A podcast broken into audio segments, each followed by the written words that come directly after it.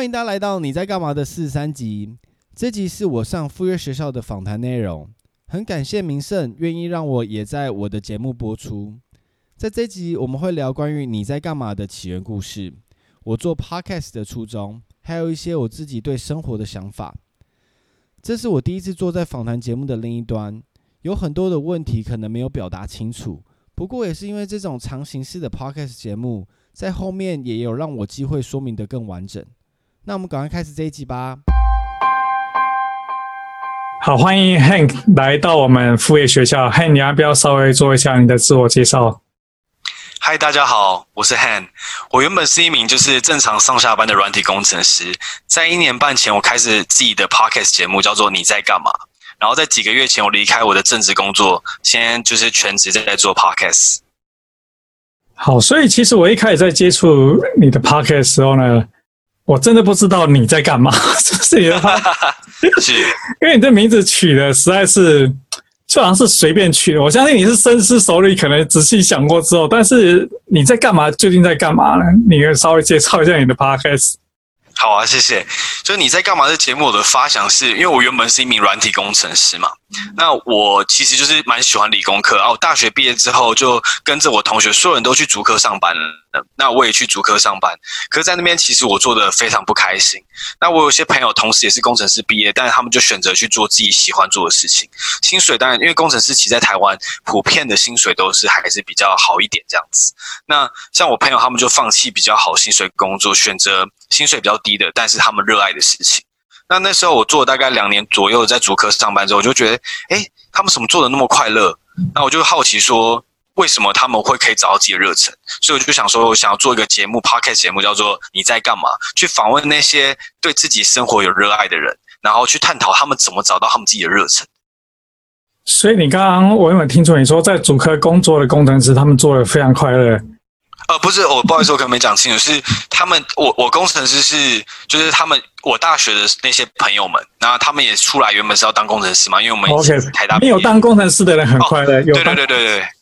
对都没有很快乐。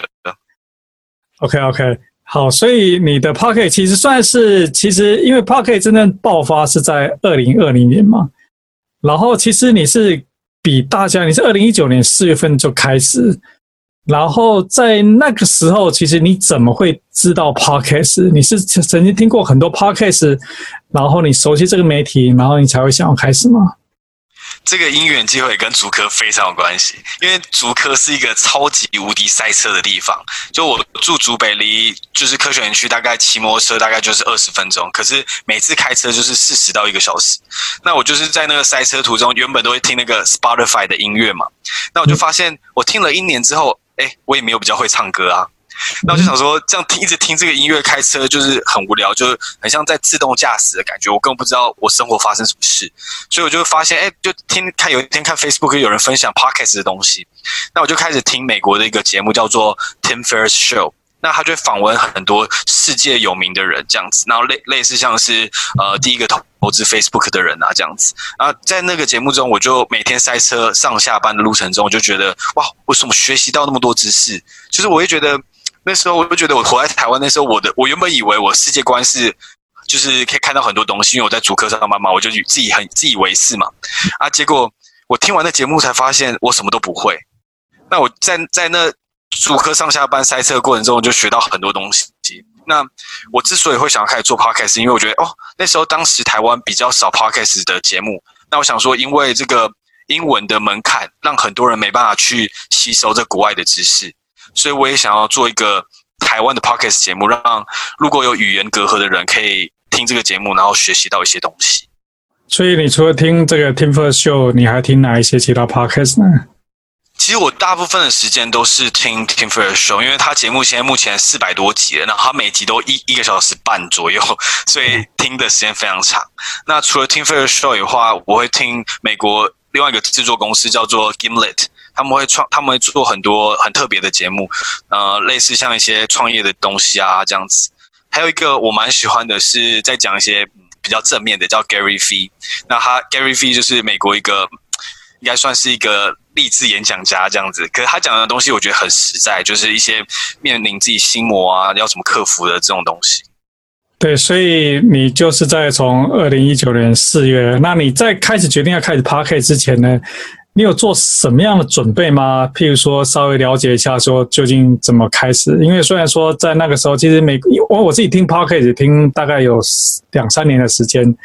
所以我在开始我自己的之前，我大概知道说这个逻辑怎么怎么做，所以我好奇说，在二零一九年的那个时候呢，你怎么会？就是如何你开始研究说怎么自己开始去做你的 podcast？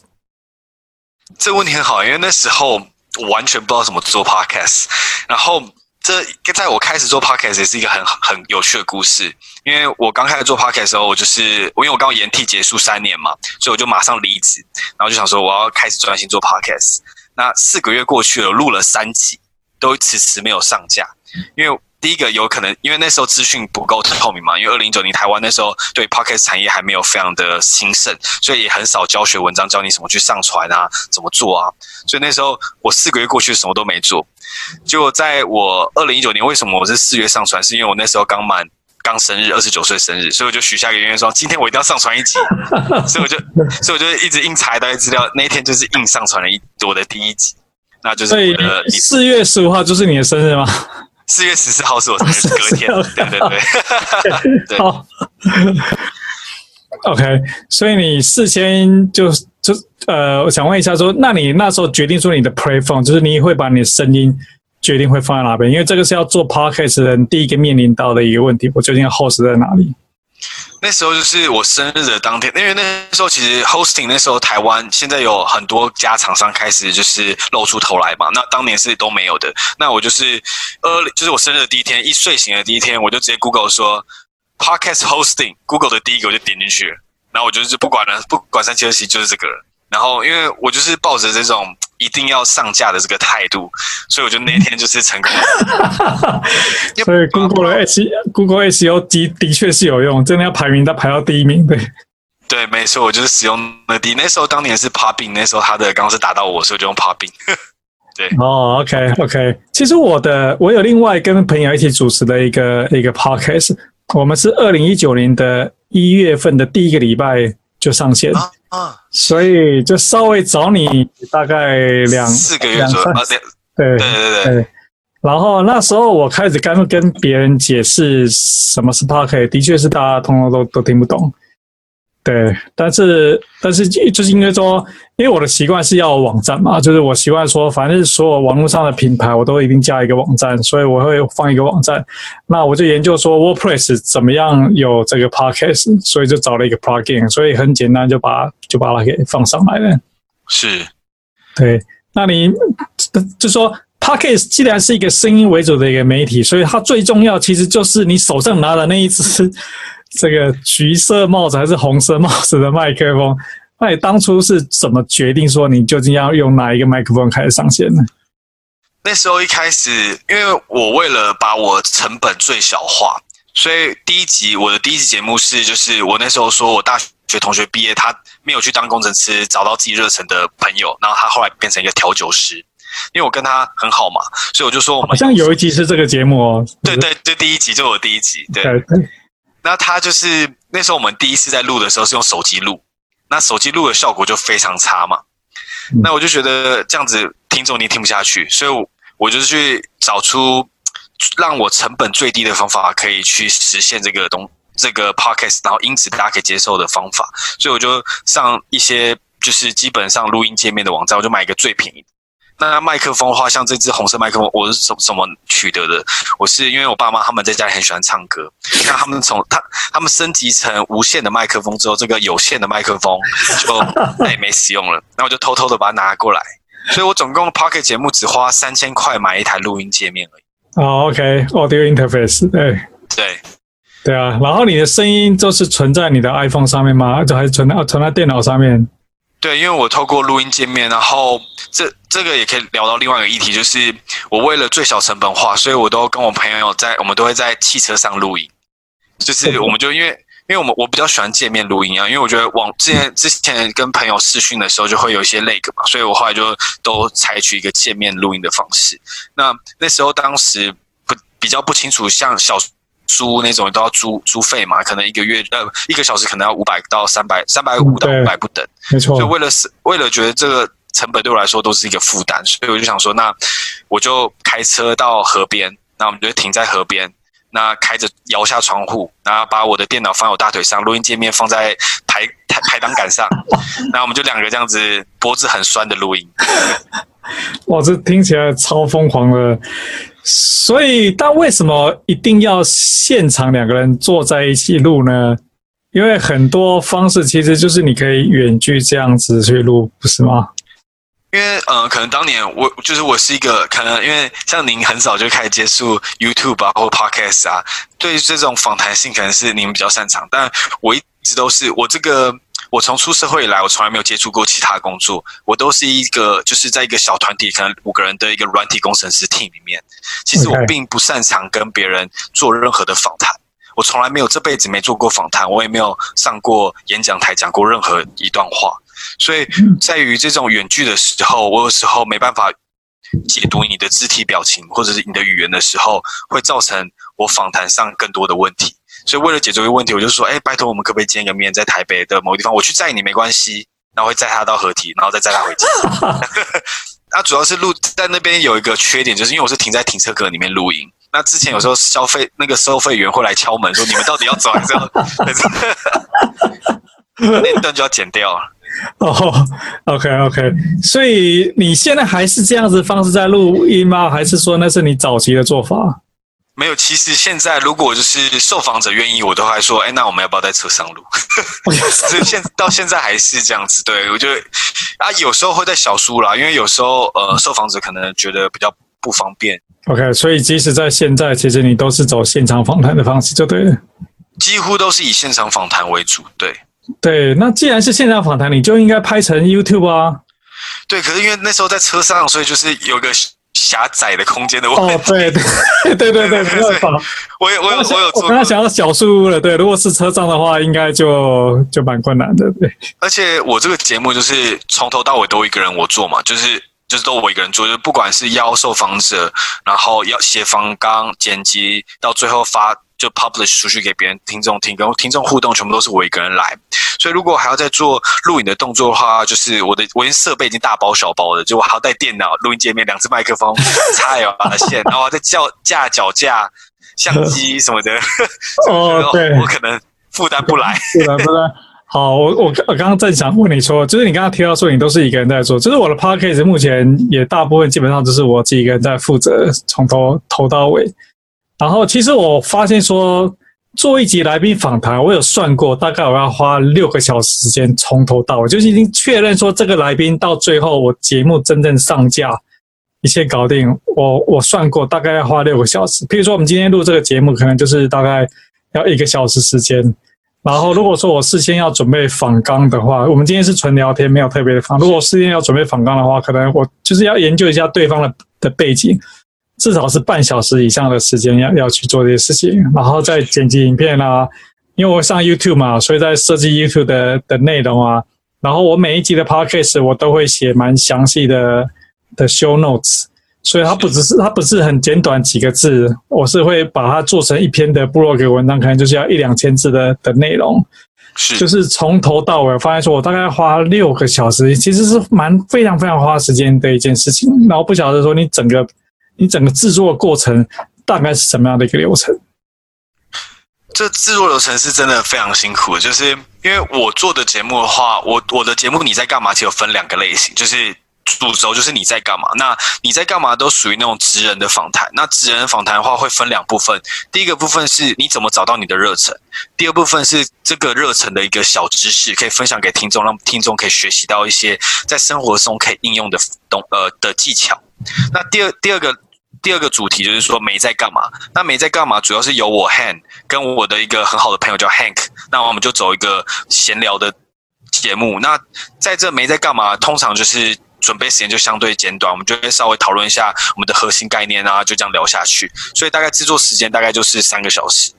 但通常你在干嘛的这种一般的访职人访谈节目的话，我几乎准备，我举我最近在准备的例子好了，就是我大概这礼拜就会花两个整天的时间去准备访港，所以我基本上在做一个节目的话，我收邀完受访者之后，我就要去详细的准备这这一集的访港，因为我主要要先探讨说怎么找到他的热忱。那这过程中，我要先去设想他大概可能是怎么做到的，那这样我才可以先准备好很多的问题。那第二部分关于小知识的话，像我访问的领域非常广，从潜水教练到作家、书的编辑到工程师都有，所以在这方面的话，我要去涉猎各种不同领域的知识，所以也是相对的花时间。所以刚刚我有没有听错？你说你要花两天的时间去？对，因为我大概会就是嗯。两篇就是不是一个整天，可能都是下午这样子，几乎整一整个下午，因为要读很多资，读很多的资料。像举例来说，我最近要访问一个作家，那他已经出了三本书，那这三本书我可能都要略略略看过。那看过之后，我要做很多的笔记，然后要去想中间怎么去串那个问题，才会让他让这整个节目更流畅。对，的确，其实因为我我我跟我朋友另外创的那个 Podcast 叫做托克学校。那就在去年一月一号就开始就开始在录制，所以我们访谈的是真正的专家。比如说，我负责大概二十几集，我那二十几集全大部分都是医生，就可能医院的主治医师啊，然后不同科别。所以我今天可能在谈一个是这个妇女癌症什么肿，然后你明天可能就是谈大肠癌，然后后天有一个人会跟我聊另外一个一个一个病症。所以，那它是一个很专业、很专业的知识，就是说，我们用一个普通常识是无法去理解他要跟我谈，因为他会谈一整个小时的内容。所以我就是我跟你一样，就是养成了一个习惯，就是说我事先就要花蛮长的时间去研究。比如他今天跟我讲是要谈乳癌，因为然后我就得，因为这对我来讲完全空白的知识，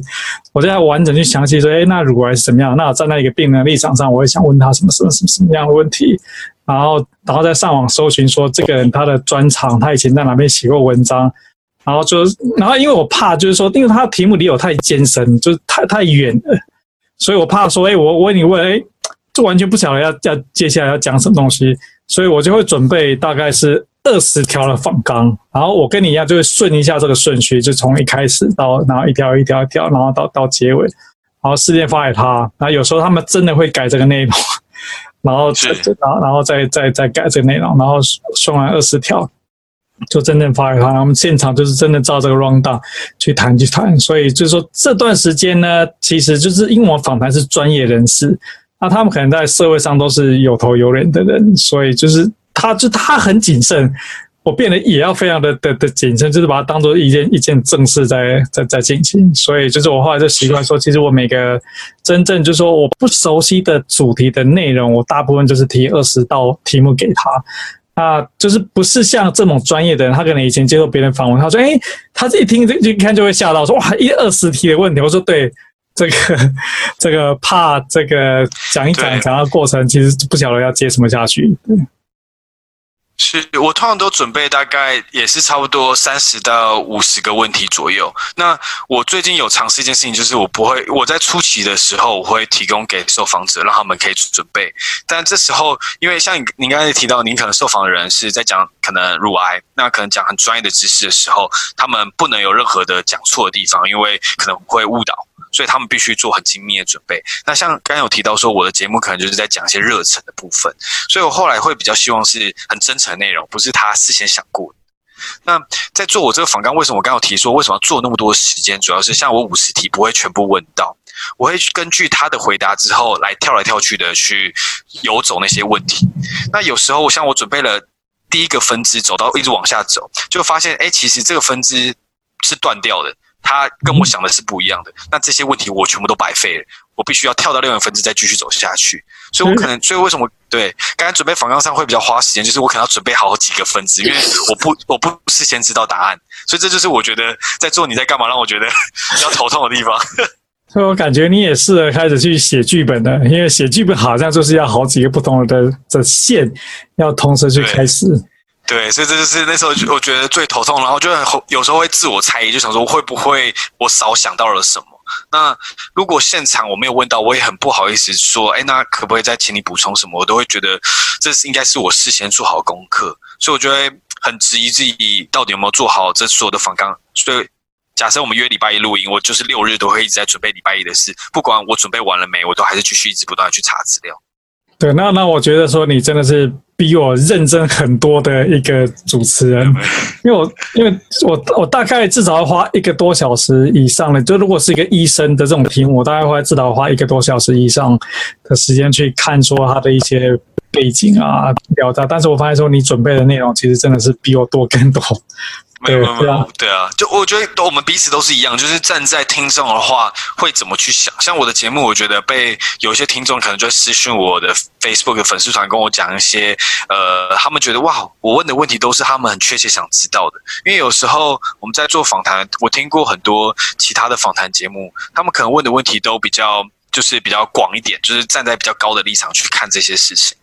那我会问到很 detail，就是你你当时做选择的选择点是有什么样的情境，请你列出来。那为什么你会去选择这个？我也很好奇他整个这个的思路是什么。那很多听众有反映说，哦，这些其实他都想知道，他不是很想知道粗略，他想真的知道很详细的内容。所以我节目相对就是比较硬一点，就不是那么，我觉得不是那么有趣，就是那么欢乐，因为我们很常很讨论很多 detail 的问题。对，但你的节目就是你刚刚有提到说你你你在干嘛？还有另外一个分支啊，是跟你在干嘛？对，是，对。对，但这个就是我一开始在听你的 podcast 的时候，就我整个人完全被搞混了。就是怎么这一集听起来是一个很认真的一个主题，然后接下来又是一个完全在讲干话的一个内容。是，对，因为其实我后来发现我其实蛮喜欢讲干话的，所以我们就想，那没在干嘛的起源其实很有趣，因为我因为。刚有提到嘛，像我做一集节目，其实是耗我非常多精力的，要准备访纲，然后刚才呃主持人这边也有提到说，在不管录制的过程一个小时，后来剪辑，然后还要写 show note，其实都是 podcast 的基本流程，都一定要画下去的。那我前期投入的准备又更多，所以我不可能，我通常比较难一个礼拜做两集录音，所以我都是这礼拜录完，下礼拜就播，因为不然我真的没有这么多精力。那有时候我跟受访者时间瞧不拢的时候，我第一集没在干嘛，就是我跟受访者瞧不拢，所以就说 Hank，我好朋友说，哎，不然我们两个来录一集好了啦，我们就闲聊就好了，不知道会发生什么事。那这样就生成了第一集没在干嘛。那很多的就是听众就觉得哇，没在干嘛，怎么太那么有趣，然后就一直说，哎，拜托继续录下去，然后就呃好啊，那就变这样子。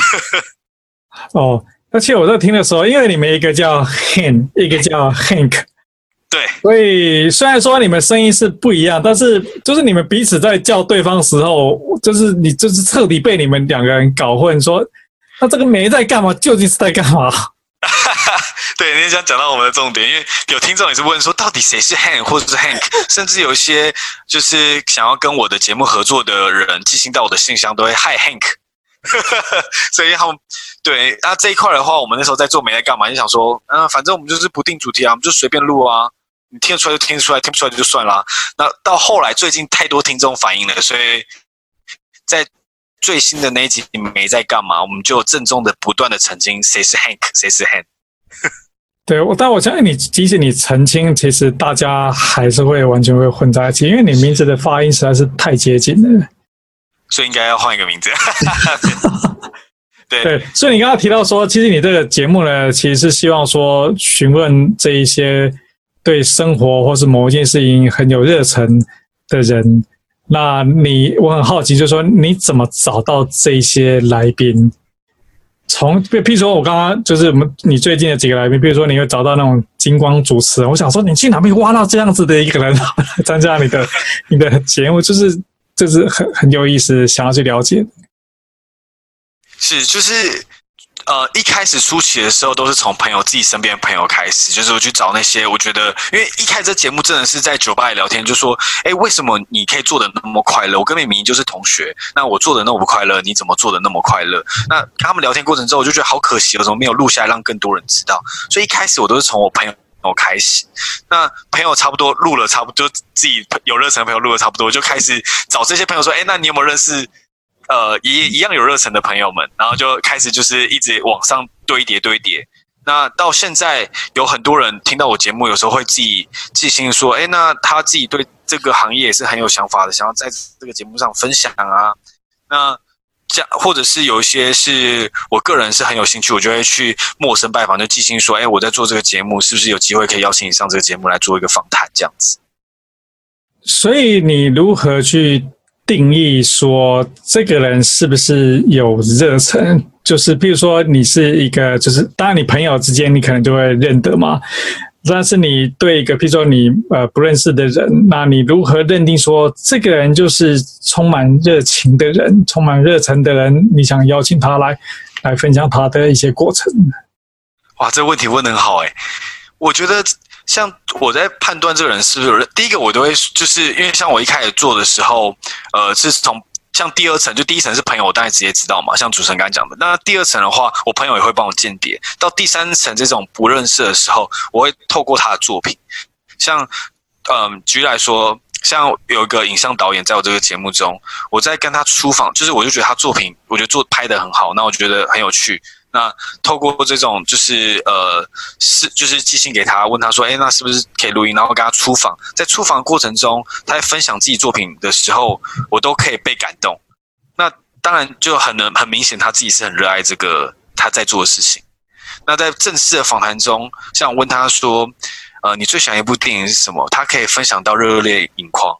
那就代表就是在这个出访的时候，我就能很能感受到他对这件事情是不是。有感动，因为如果我们只是做做表面的话，你讲不出什么。如果你要问我工程师的事情，我一定是三分钟就讲完。对，我觉得这是在聊天过程中是，就是这就是声音的魅力。为什么我很爱 Podcast？就是因为你在在声音里面，我觉得很难骗人。就是在文字里啊什么的，你都会不断的修正啊。不管是像 Facebook 贴文好了，我们以前的时候可能就是。纯白的打完就直接上传，现在你都会打完一段纯草稿，修改修改，再打一段修改修改，经过不断的修改跟递回，我觉得他有时候失失去了比较真诚的东西。那在 Podcast 的话，都是透过纯声音。那我认在我的认知里面，声音的魅力就是很难骗人。他可以他的声音起伏跟他的音色，就可以感受到这个人对这件事情热爱的程度是什么。那我常常也在。我自己重复听我自己的节目的时候，在第一 part 的时候，他们在分享 why，就是他们在他们在干嘛，在分享这件事情的时候，我都会就是自己在重复听，也都会深受感动这样子。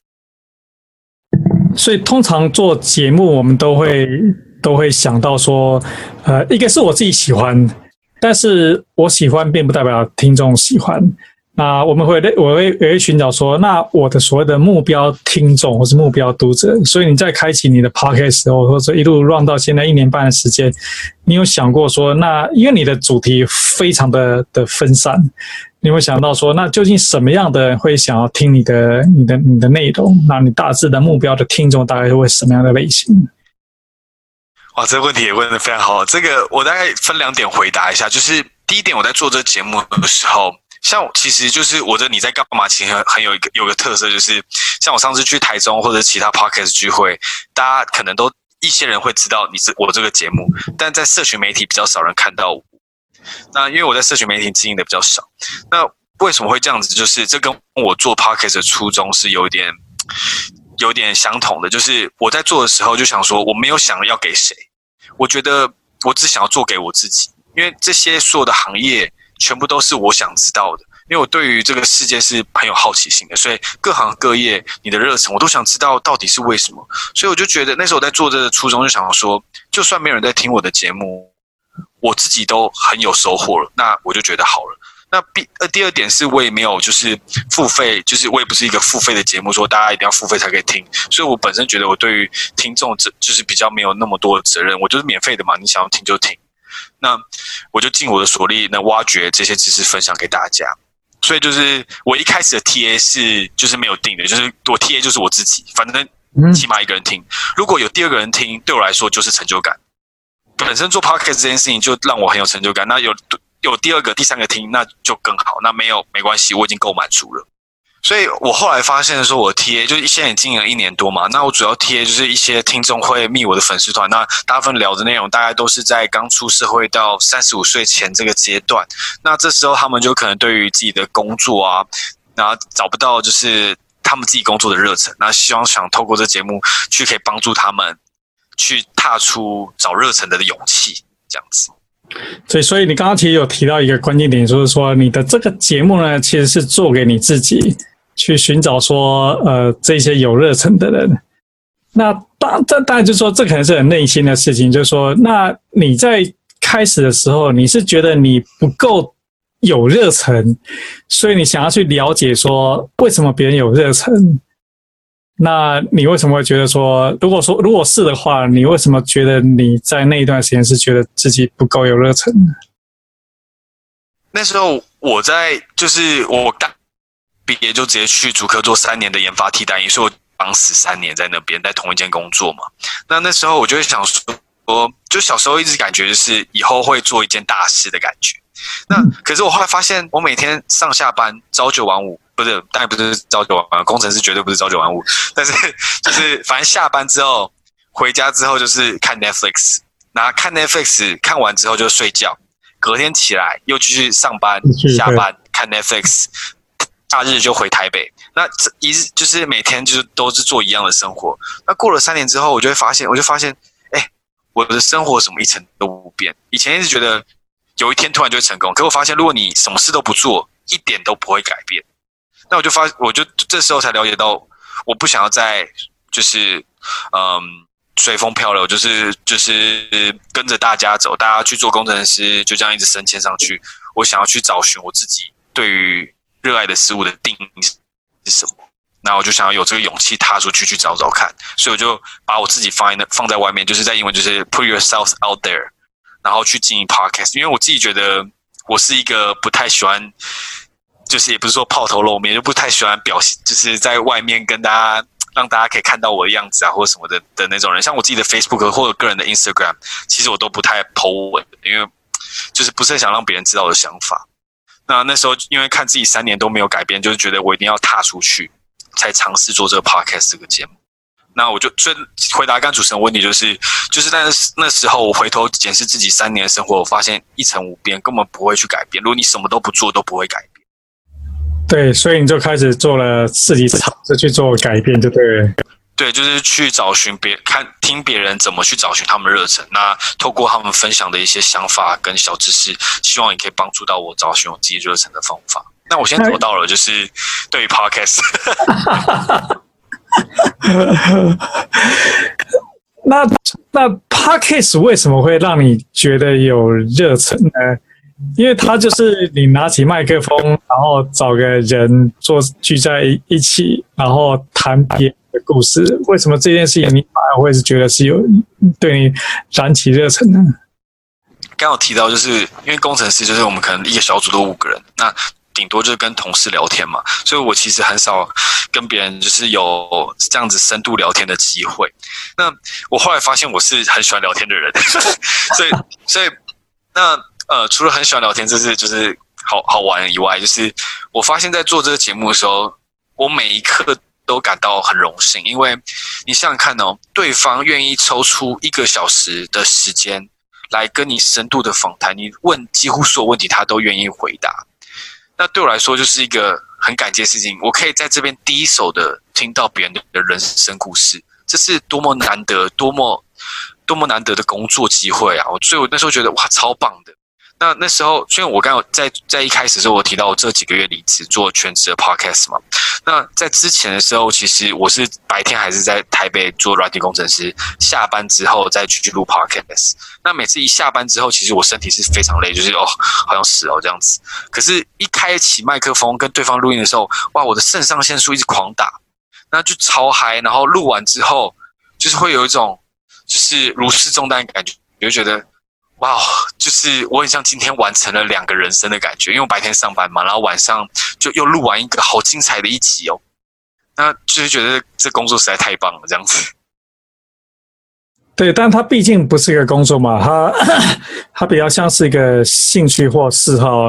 你有没有想到说，比如说你现在你刚刚提到说你现在算是全职的一个 podcast，你有想到说？这一件的 Podcast 这件算是以前是兴趣，你可以全职去，你就是你可以很 enjoy 去投入。但它如果说变成是你白天或者你一个 full time 的一个一个工作的话呢，这个 podcast 你觉得说你还会有热忱？我不晓得说你对他有没有什么获利的一些期望。如果说他获利，不应该说，我反过来现在问说，你对你的 podcast 你有任何你的获利的想法吗？是，我觉得这是就是一个蛮好问题，就是你喜欢做的事情跟现实做的一个考量的选择点。那因为我呃，我刚离职的时间点就是，就是我最近离职的时间点就是也是刚满三十岁，就是是刚满三十岁的时候。那那时候我那时候会想说，我想要全职做这个的。故事就是第一个，刚刚我们公司不好嘛，那但当时其实我是可以选择要不要继续留公司的。那我会选择想要全职做这个，就是刚满三十岁，我觉得如果真的做得不好，大不了我就回去工作。但起码在假设我六七十岁的自己，我要我可以回顾做，我有勇气去做这个尝试。那获利当然是要去想办法，就是可能去找一些厂商啊或什么的。那最近像我我自己有在，现在最近在呃全职这段期间，我自己有在试一下经营。两个新的 podcast 节目，那在可能两个月后就会开始陆续上架。那当然是希望说这 podcast 都可以可能透过最近像 podcast 最近比较盈利的方法就是透过广告嘛。那比较红的像股癌那些，其实接的广告其实都是都是蛮可观的。那也期许自己有一天能做到那里啊。但在这之前，我觉得其实最重要的是，我觉得。我给我自己一两年的时间去做尝试我自己想要做的事，我觉得以后的自己不会后悔这样子。如果我一直这样子做，呃，没有去踏出去尝试之后，我觉得，我觉得以以以后自己，我不能对自己的以后的自己交代了，这样。OK，所以等于是说，这个其实你是想，因为这节目毕竟是你自己的，就是你一直一直在讲说这是 for yourself，然后你希望说对自己有交代。那你访谈了这么多，应该是过了一年半的时间，等于是每个礼拜录一集的节目出来，看了这么多，我相信应该有四五十位以上吧，甚至是六七十位的。的来宾啊，看了这么多人，他们在追寻，其实他们方向各自有不同。你有看出哪一些可能你比较可以自己吸收，成为自己成长养分的这些知识吗？我觉得全部都可以，耶，就是因为我，嗯，我觉得全部都可以，只看你怎么应用啊。就是举例来说，像我，呃。有又分两个部分，像节目就是第一个是分热忱嘛，那小知识的部分就是所有东西都全部都通用，因为你生活中你所有东西都会遇到，像遇到潜水教练他讲潜水部分，你自己在游泳的时候你都可以用到他分享的潜水教练的的一很多的知识，或马拉松选手他会建议怎么去跑步，调调酒师他会教你怎么在家里调出自己适合的酒，所以小知识的部分在你生活中所有东西都用得到。那关于热忱部分的话，嗯、呃，其实就是每个人，我是蛮好奇他们每个人怎么踏出这个勇气的部分。像我有访问一个作家，那他本身不是中文系毕业的，所以他对于国文是没有任何的接触。那他是就是因为自己在家里很喜欢写字，那他他就分享说，最多他会失去什么，就是给自己一几年去尝试，那去。呃，尝试写作给大家看，那现在也成为三本书的作家。那像这些他们的勇气，我就可以摄取这些养分，然后让当我自己在做这些自己的事情的时候，就可以回顾听他们的节目，带给我更多的力量去尝试这样子。所以除了说听一个一个别人一个一个他的人生他的故事，你有没有在听哪一些故事的时候，或者听哪些人在在分享的时候，你感觉特别有共鸣？就是你觉得说，你不是说只吸收到小知识，而不是说只听到一个人的故事，而是说他的故事或是他的做法，你就觉得说啊，你真的是可以从中获得非常非常多的的的学习内容过来。这个我觉得这个问题很比较难回答，原因是嗯，对于我而言吗？因为。呃，像很多听众有时候就跟我分享说，哎，这一集他觉得就是小知识部分很实用，但是过程中跟他的价值观完全不一样，所以其实很因人而异。我自己是这样觉得，因为有人同时有一集有人密我说他不喜欢他的思路，同时有人密我说他很喜欢他的思路，所以这其实每一集都很因人而异。对，对，因这其实的确是这样，就是说每一个愿意自己出来公开分享的人。就说他在他的领域里面，因为我们不可能讨好所有的人嘛。那所以，譬如说我讲话的风格，就是有人喜欢我这个风格，就是有人觉得说我说的东西是对的。但是同样的，另外有一群的人，他会讲我，他会觉得说我完全是一个乐色，我讲的东西根本不是这个样子。对。但我们不需要讨好所有的人，我们只需要就是有一些人他认同你的看法，他愿意说，呃，他他赞成。然后他愿意听从你的一些指、一些教诲也好，听从你一些指示也好，然后你带着这些你所谓的，就跟选立选选议员跟选立法委员一样，你只要选对了一边，你有你的群众，其实你就可以跟着他们来走。所以另外想问就是说，在这些访谈的过程，在这整个 podcast 过程当中啊，你有没有遇到什么样比较困难？你觉得说，感觉今天这一集好像已经做不下去了。或是我感觉你的热忱已经被 被，因为你花很多的那个时间，有时候你就是这个热忱，白天就之前你白天要上班，你已经觉得已经要要撑不下去，遇到一些一些比较困难度过的难关了。是，呃，我曾经有遇过，因为几个访谈有时候。这也是可能自己技巧要在进步的地方，因为在比较初期的时候，有时候访谈问一些问题的时候，因为这顺便可以分享一些小技巧，让如果以后大家想做 podcast 的时候，就是你问问题的时候，如果你是问是非问题，真的对方有可能会回答是或不是。对，所以要 open question 开放式的问题，对，让他可以好好的阐述。像我会分问说，哎，那请你分享，呃，为什么你想要写副业学，呃，就是写这本书？那的背后的故事吗？然后他就会，因为你问一个故事，所以他就会用故事的方式来表达回答这个问题。那你问他怎么想的，当时的情境是什么，他就会回答的更多。那像我有时候之前遇到比较困难的时候，就是对方可能回答的非常简短，因为可能他对自己的行业是非常热忱，但是在表达上可能就比较没有被训练过。所以他在分享自己的想法的时候，就会比较困难一点，可能就是是与非，或者讲的比较简短。那这时候，身为主持人就要花很多的 effort，想办法挖出那些宝藏在那边，那就会过程比较辛苦。或者是，呃，有些人可能是他讲话的时候紧张，会发出一些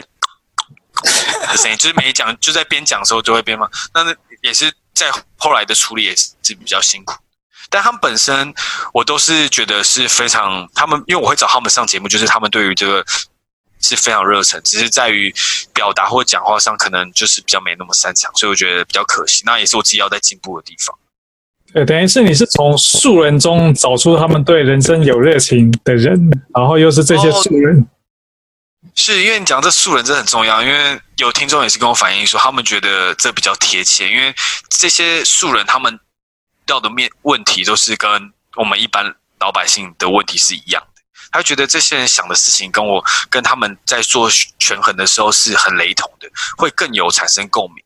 那如果假设我问伊朗马斯，就是特斯拉的老板，问他说：“哎，为什么你要做特斯拉？”他讲的答案可能对大家共鸣度是相对比较低的，因为我们还没站到就是那个角度去看事情。对，没有那样子的高度，所以其实就是它离你太遥远。也就是说我，我我我喜欢不一定是高度啦，可能角度不一样啦，对啊，就是我觉得角度是不一样，就是他们看的可能是比较宏观的。那我其实我们就是在想一些我们平常的选择，所以我觉得是脚站在的位置不一样，可我觉得不一定是就是高低的问题。对，所以。听众会给你 feedback，那他的 feedback 就是说，因为我知道说你的你不太经营你的脸书或是你的 IG，那你透过什么方式得到听众告诉你说他他对你这个节目的一些看法？最近我要开始经营我的 IG 了，所以我来这边 跟大家讲说，我的 IG 是 H A N 点 Podcast，这是我的 IG。对，下次希望大家来的时候可以多一点人。对，我最近要开始经营，因为就是。真的发现大家都没有管道可以跟我联络，比较可惜。那现在会有人跟我联络，他们都很厉害，他们会看我 podcast 的信箱，他们在 RSS feed 就是 podcast 的一个呃格式里面会有我的信箱，他们会去寄信给我。那我就觉得哇，我几乎没有留任何联络方式，还有人可以寄信给我。那而且也都是很长的，可能都是一两千字的那种。我就觉得哇，这样子 就是跟我讨论一些没在干嘛的议题，或者是。你在干嘛？一些他们有喜欢的主题。那还有一部分的群众是会透过 Facebook 的粉丝团。那虽然现在也没有很多人，但是他们就是有时候想讨论一些事情的时候，也是会私讯我，跟我聊天这样子。所以大家跟我聊天也是没问题。对啊，对啊，对啊。我我就是因为其实我在听你节目的时候，我真的是一开始听就是觉得是完全彻底的混淆。然后小孩说一个是你在干嘛，然后是没在干嘛，然后一个是很认真的一个一个谈一个一一个专业的的题目，然后一个就是在完全是在打屁，完全不不晓得这这就是就感觉你的节目风格，那加上你的名字，就是你的 podcast 名字，其实不是一个听起来就让人肃然起敬的 这种名字，然后再。然后你的风格，当然其实每一个人都有他的风格，就是有些人其实他最后会喜欢你这种，就是就是亦正亦邪的一个风格。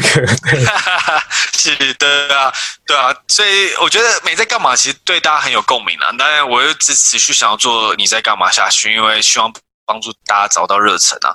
那这这是我那时候一开始比较做不好的地方，是很多的 podcast 前辈或者是在经营 podcast 很厉害的人，其实一直不断的建议我，是希望就是。因为像我跟 Hank 有讨论过一集，就是关于到底为什么有按赞、分享小铃铛这件事情，到底听到这个真的会做到这件事情吗？那到现在很多前辈建议我是真的会的，就是也不一定他们真的会去做，可是你要告诉他们有这个管道的存在。因为我在节目我之前就讲了嘛，我是为了我自己做的，所以我是一个就是超级无敌佛系经营，都没有特别就是在讲这件事，因为我是觉得很不好意思跟别人讲这件事情。我自从做了大概半大概。将近一年的 podcast 之后，我才开始跟我真的身边的一些嗯朋友在讲说，哎，我开始经营 podcast 哦。可如果你看我自己私人的脸书或者是 Instagram，你根本看不出我在做 podcast。嗯哼，对，但是你也不经营你这个 podcast 的脸书啊，所以呃对，所以我可我现在要开始经营 IG 了，H A N 点 podcast。对，因为前面真的是太多很多的叮咛跟就，因为其实我一开始就觉得比较不好意思，我会觉得哦，我又不我又不是谁，我做的东西就是我会觉得。因为在滑板滑板界里面有个字叫做，也不是滑板界，滑板常常听到 poser 这个字。呃，请问你知道 poser 这个？不知道。poser 就是 poser 就是说假装你是假装就是伪的滑板人，就有时候你明明就是不会滑板，然后你就会穿的滑板裤、滑板鞋，然后拿着板拿着滑板走来走去。那真正的滑板人都会称他们 poser，就是在装模作样。哦、嗯 oh,，OK。对，那我就是不希望就是站在，就用这种。就是我自己心里有个坎，就是过不去，就是会觉得说，我觉得我讲的东西也不一定是对的，所以我也不想要，也不是，我也不想要特别就是说，哎，我就是一，因为我的节目都绝对没有正确，我们都是用一个我们的想法去带，我不会说大家都一定要 follow 这个方向。那在这种情况下，我就不想要更文字化。对，但前辈很多的分享是说，其实你就分享你的想法没关系，那让更多人有管道可以跟你联络。所以我最近想要今年的 Instagram 就是这个目的，因为不然你要跟我联络，你都要去看我的 RSS feed，找到 email 再寄给我，确实有点辛苦。所以现在经营 Pocket Instagram 的目的是让听众是可以跟我直接的互动。不过我觉得你的想法其实就是所谓的 Who am I？你值得去做这件事情，就是很多愿意出来说一些话，或是愿意出来做做，譬如不管是做自己 YouTube 也好，或者说出来当教别人做什么样的事情也好，或者说你做 Podcast 也好，他都有一种 Who am I to do that？也就是说，我是什么样的人，我何德何能？世界上厉害的人那么多，对，周遭就好多人，那为什么我我能够出来跟大家讲这些话？是，我觉得就是完全描绘了你的你那时候的心境。其实就是很多可能，也许很多在听我们这一集的人，然后看你现在已经做了一年半，然后其实我自己的副业学校，我我算是也还蛮熟悉这东西。但是也有很多一样的人，他有这样的心态，他觉得说我是谁啊？我我以前成绩这么差，全班的人都厉害的那么多，我同事强的人那么多，那我何德何能能够出来？出来，比如创一个自己的 podcast 啊，或者说拿起麦克风访谈别人啊，或者做自己 YouTube 啊，写自己的部落格啊。我不晓得你能不能就也给这些人一些鼓励，说其实你不需要是多厉害的人，你就可以来做这样子的事情。我觉得，就你走过这一段，你就很适合来跟别人说，你这那时候的心境如何鼓励大家真的去开始。对，这个是我一直在很挣扎的过程中，直到现在我才。也没有说走出来，但我觉得相对比较安稳一点，因为我觉得现在就是用很多的观念去去想，这样举例来说，你真的没有那么重要，就是我觉得这是一个很重要的观念，因为常常就像我刚刚一开始提的，我以为就是你会一直以为你是世界中心，你一言一指都会影响到全世界，其实一点都不会。就像 Kobe Bryant 在二零二零年意外过世，他最他很常讲就是，你一直投篮，一直投篮，你投不进，就是又不会讲，你又不是谁，你干嘛那么一直在意说哦，我投不进很丢脸这件事情？你应该在意的是你在更去练习投篮这件事情，不是去在意你过去投不进的记录。那这件事情就是不要想把自己想得太重要。那这样子的话，我觉得用这样的态度会比较好制作你心你想要表达理念跟大家分享，因为真的不会发生什么太严重的事情。但很可能是完全是反过来，而是说他觉得他太不重要。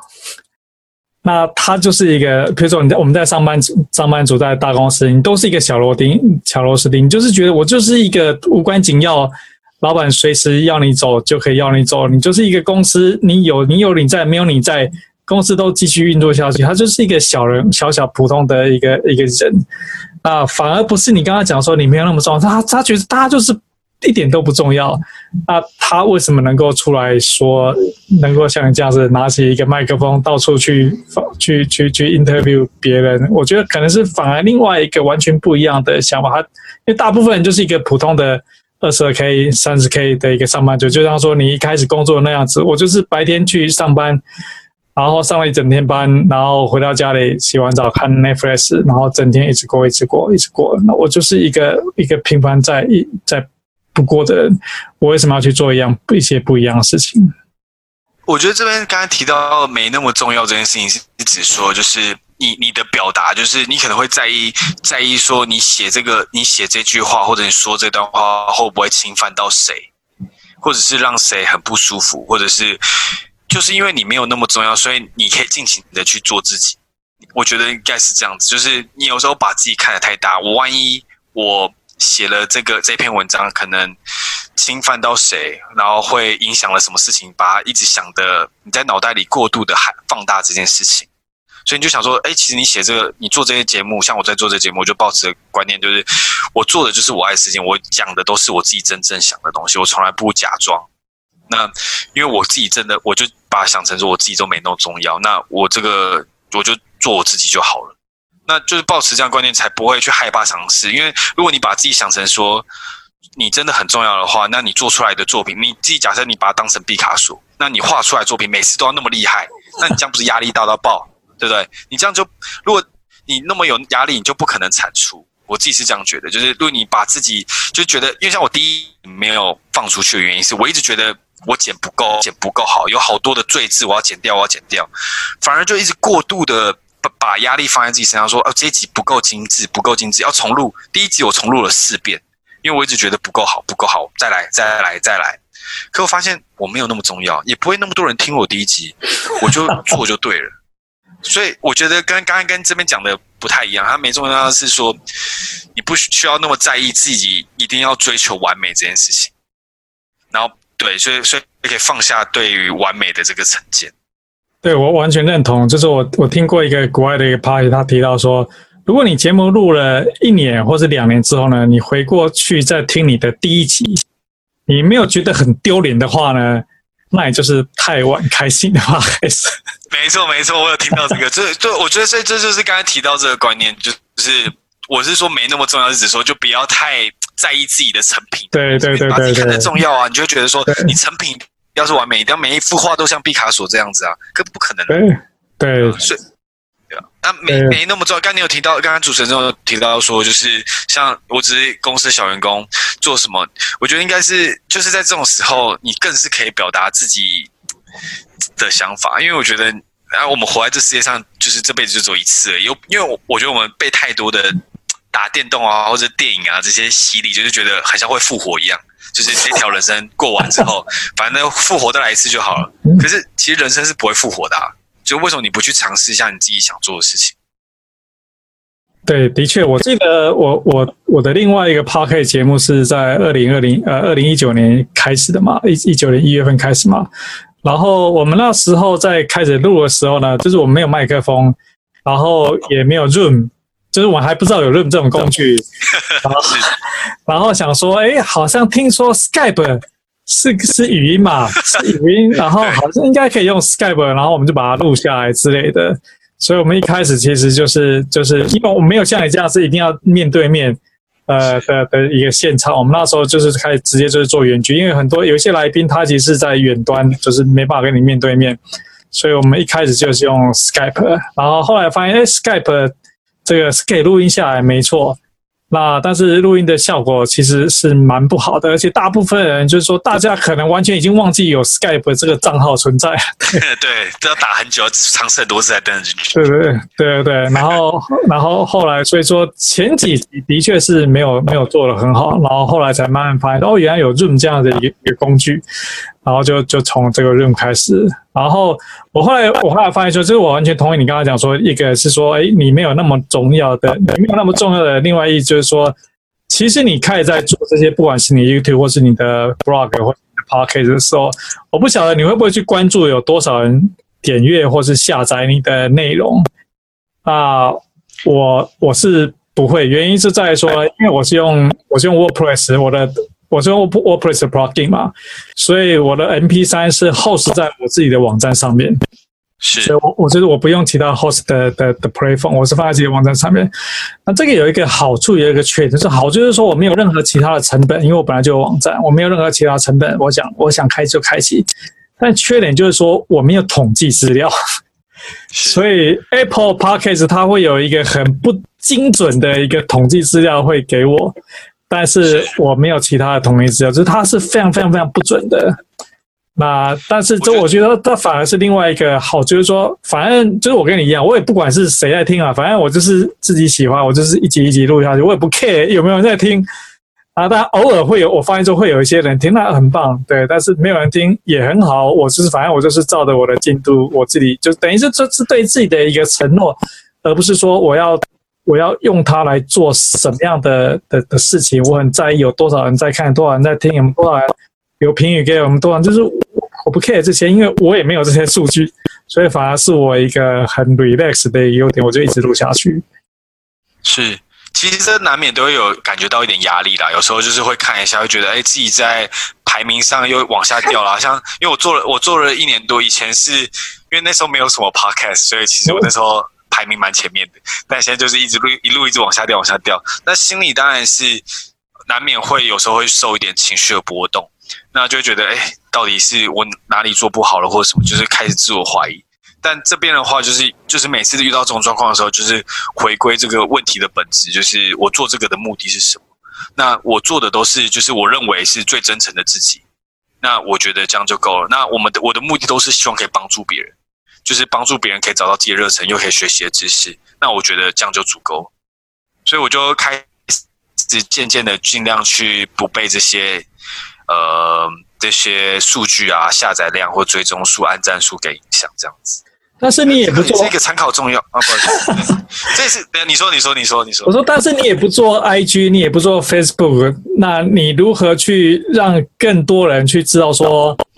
有这个，除了说 Apple 的主动的这些做推荐之外，嗯，都会让别人知道说有你有这个 Podcast。其实我也不知道这些听众从哪里来的，所以我也不知道。对啊，因为我对啊，我是真的不知道，因为我一直都是就是到到最近开始开局之前，我之前都是蛮佛系的经营。那我就想说，有人听到，那就是就是像我刚才讲的嘛，就是跟像我跟接手地球有聊到这个议题，就是我们做 podcast 对我来说都是开心，对我个人都是开心。那如果多一个人收听，就是让我开心一层；在第二个人开心，就第二层，那就是这样堆堆堆叠上去。反正我原本就是很开心。OK，所以其实你也不是特别在意这些到底有多少人，所以因为就是很好奇，其实你完全没有人，就是你没有做其他宣传方面的事情，人家怎么会知道？对，但但我真我真的也不是很清楚，但但但我可我真的觉得这是一个重要的事情，因为如果最近像我被前辈影响的的概念，就是他影响我，就是分享一点，我完全没办法反驳。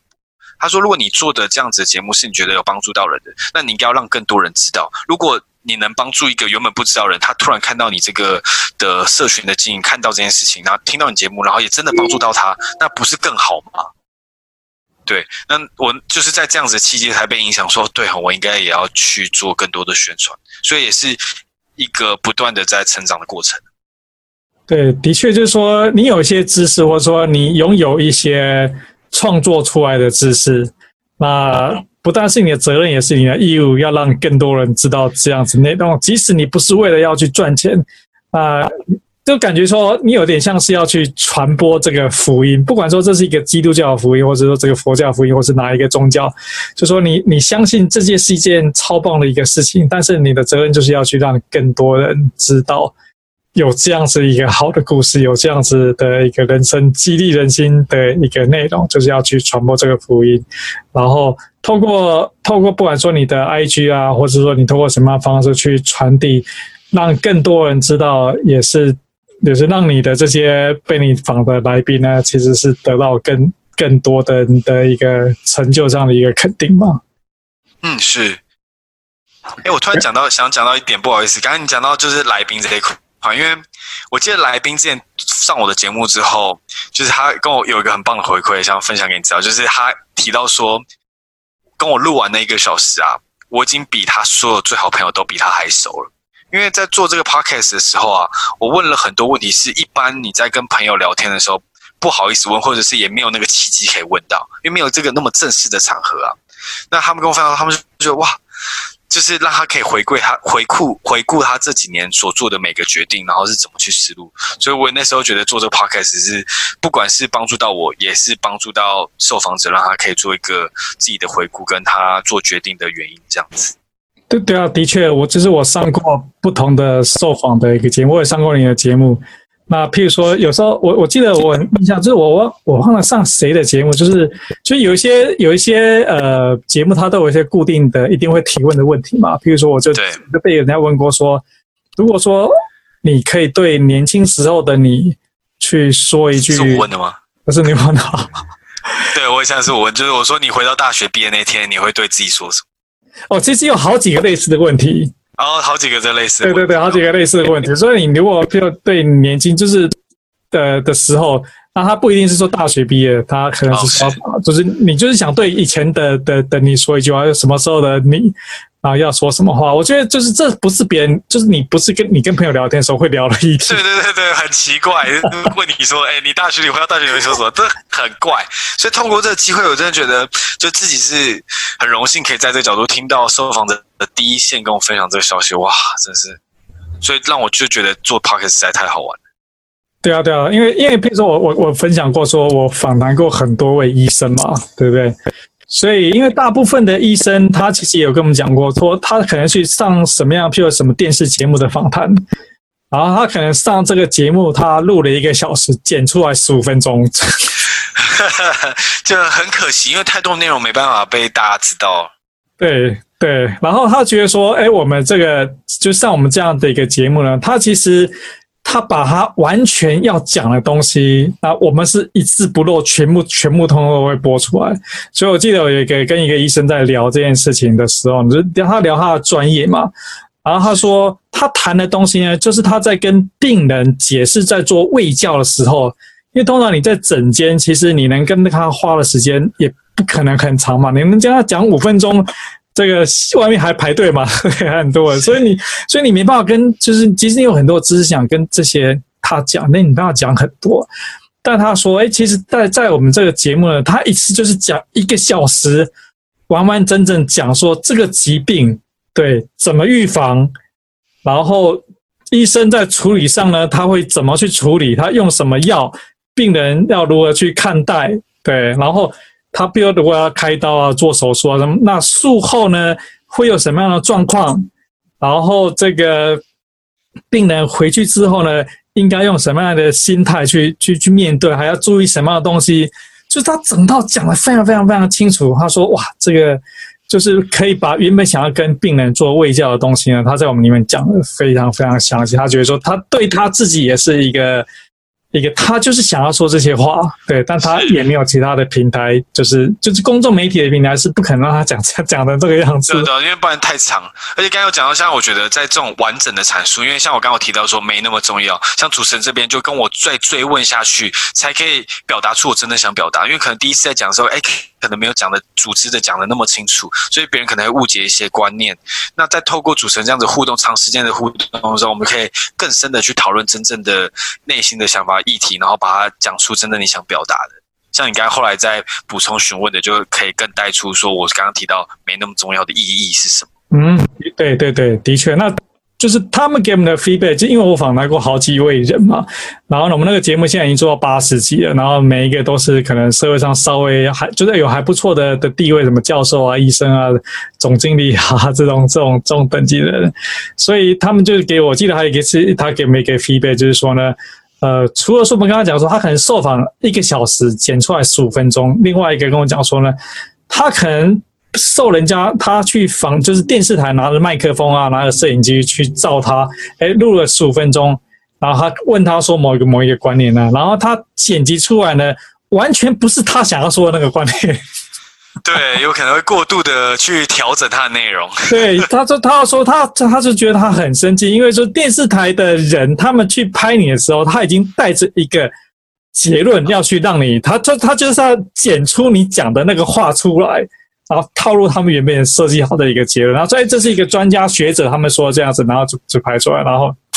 就就你完全无法去做那个反驳，那的确是你在说出来的话。是是是。对，所以就是说，其实传统的媒体，因为它有它的限制，而且大家对传统的媒体的确是存在一个越来越大的一个不信任感，反而是像这种素人的媒体，因为你你更能够畅所欲言，而且而且因为 Podcast 它现在不像说 YouTube，它很多 YouTube 它现在已经变成是个娱很娱乐性质的一个一个频道。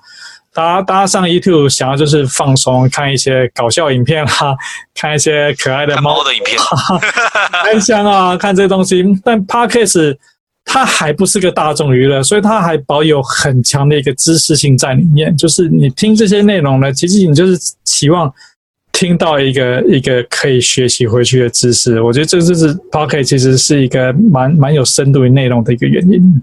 但其实我其实就像您一样，就一直想要去做 YouTube 的这样子转接过去，可是就是我对于我自己的影像的表象，很像一直没办法接受自己 呈现的样子，所以我就一直没有办法把我的档案转成 YouTube。哦，但是但是你要换个立场来想，来来想这件事情，也就是说，我们刚才已经谈到说，当你有一个好的内容，对，其实这是你的责任，也是你的义务，让更多人知道这样子的一个内容。那即使说我们全部都是免费提供的嘛，所以为什么说我会把我的我我的 podcast 呢？我同时会除了说 MP3 在 podcast，我会有 YouTube 的影片啊，我会有这个 blog 的文字出现。也就是说，我在我在之前在另外一个 podcast 我创这个 podcast 的时候呢，我们一开始在去宣传的时候呢，其实因为大家都不知道什么是 podcast，就是你跟他讲说，哎，你的手机，你的 iPhone 里面已经安装好了。他还是不知道说哦，他说啊，那个城市哦，从来没用过，都不知道他干嘛的。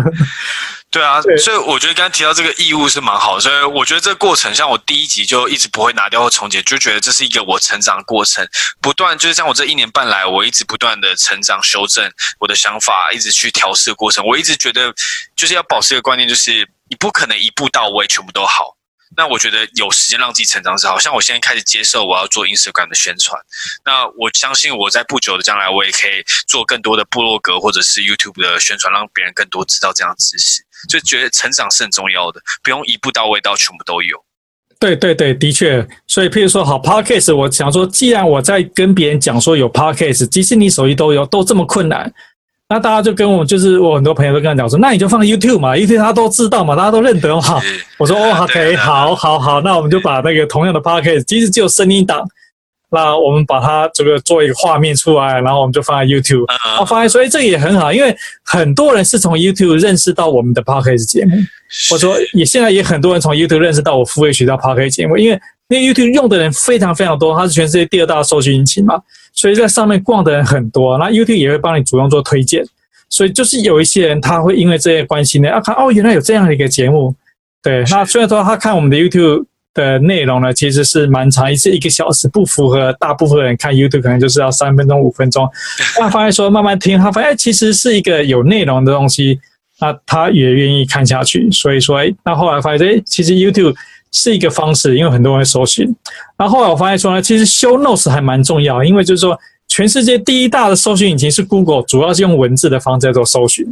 所以我必我如果说我能够产生出还不错的文字内容的话呢，其实很有助于 Google 去找到我这个 Podcast，然后里面的文字，然后他去搜寻，他去 index 我的内容，然后可以让更多人认得、认识到说可能我里面谈了一个观念。所以后来就我就为什么变成说呢？虽然说 Podcast 我们自己留在 Podcast 上面是很好，但是毕竟它是很小众、很小众的一个，大家找不到就是找不到。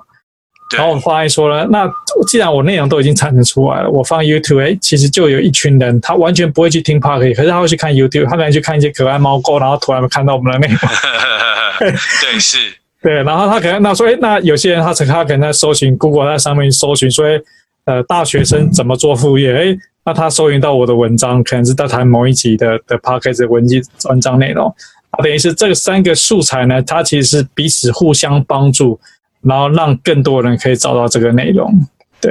对，没错，对啊，所以我反而我我反而在呃，当然我自己会有一个脸书的一个社团，但是我在我个人的脸书跟 IG，我不太做 IG，我个人的脸书上面，我反而基本上完全不谈我这件事情，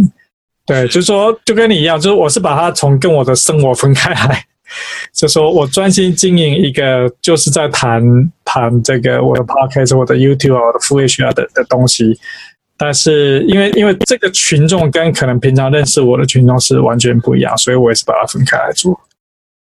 应该我觉得就是。我觉得八二法则在这边很重要啦，因为现在世代资讯爆资资讯爆炸时代，有各式各样的平台是可以做到。像刚刚您有提到的，Google 搜寻引擎会根据你的 Show Notes，YouTube 是第二大搜寻平台，这都是很多的资讯嘛。那这时候在有限时间内，你要怎么做到最大的效益？所以做，我觉得就是八二法则，就是看你可以做两成的事情，达到八成的效果，也不一定是真的全部都要撒出去。你达到八成效果就已经很不错了。对啊，但的确，因为譬如说我们现在用 Zoom 在做访谈，因为 Zoom 做完就是一个影片了嘛，所以我基本上是剪辑影片，剪辑完之后我输出成 MP3 的。对对对对，我懂我懂。对啊，所以用最小的效益去达到最最大的效果啊。看刚刚有提到那么多的经营平台，可能选择一个你觉得你最大众的市场，然后去好好的经营它，我觉得是一个蛮好的方法。好，那我们今天其实聊了非常的多，我不晓得说从我们一开始聊说，其实我们今天主要在聊做 podcast，那不晓得说你还有你有没有什么特别想跟听众观众分享说，今天有哪些内容聊到，譬如说你的你在干嘛，或者是说没在干嘛，你的有什么特别其他的事情想跟观众听众再做一次，再做一些额外的补充吗？就呃，我想补充一下，就是大家如果反正现在大家可以追踪我的 IG 要开始进了 H A N 点 Podcast，听到这一期要追踪这个 Pod 这个 Instagram 账号以外，就我觉得一个很重要的观念，就是在我做这个 Podcast，也是我一直不断的在去学习的过程，就是就是我们就是我一直觉得，就像我刚刚一直提到的打电动比喻，就是不会重，就是我们过了时间过了就过了，不会重来。你就是我在你在干嘛或没在干嘛，其实一直有提到，就是很像。我们常常一直在想过去的事情，或者是去规划未来，说哦，未来几年后要升迁，或者是我要买房子，或者我要买车，去规划自己的未来。可是我们太少时间活在当下，当下可能一直在做一些自己不喜欢的事情，那一直在规划说我几年后要做什么，几年后做什么，一直规划明天要干嘛，明天要干嘛，但反而不专注于当下。这是我一直想带给听众的一些想法，就觉得应该更活在当下。当然是指说，不是指说去挥霍，是更有意识的去决定你要做的每一件事情，去感受每一刻给你的不同的感受。对，所以其实就是你的节目的宗旨，追寻你自己心中的热情嘛。对对，没错没错。好了，谢谢 Hank 今天来接受我们副业学校的访谈，谢谢你的时间。谢谢你，谢谢。